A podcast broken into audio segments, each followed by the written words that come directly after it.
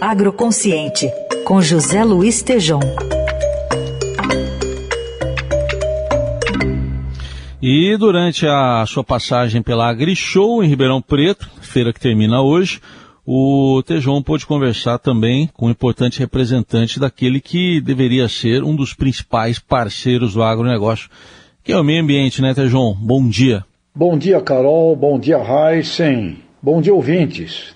Ouvi o ministro do Meio Ambiente, Joaquim Leite, destacando o biometano aqui na AgriShow.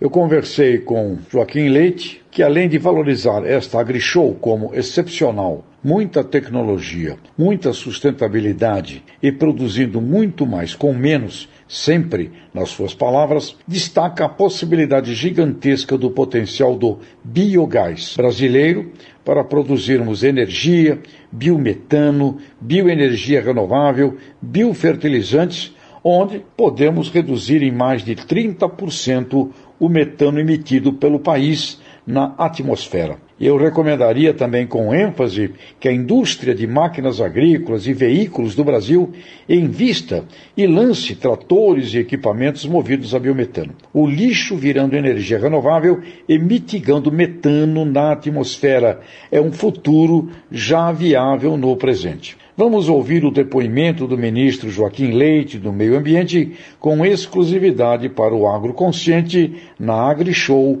em Ribeirão Preto. O Brasil tem uma oportunidade gigantesca de produzir biogás, biometano, são volumes equivalentes a quatro vezes o gasoduto Brasil-Bolívia nós temos uma possibilidade de reduzir mais de 30% do metano emitido pelo país, tratando resíduo orgânico. E nós vamos para frente nisso. Com certeza, o governo federal foi o primeiro país a se movimentar e lançar um programa chamado Metano Zero. Só olhando para resíduos orgânicos, lixo orgânico, a gente trouxe um incentivo com financiamentos específicos, isentou os impostos PIS e CONFIS na compra de máquinas e equipamentos para montagem das usinas e criou o crédito de metano.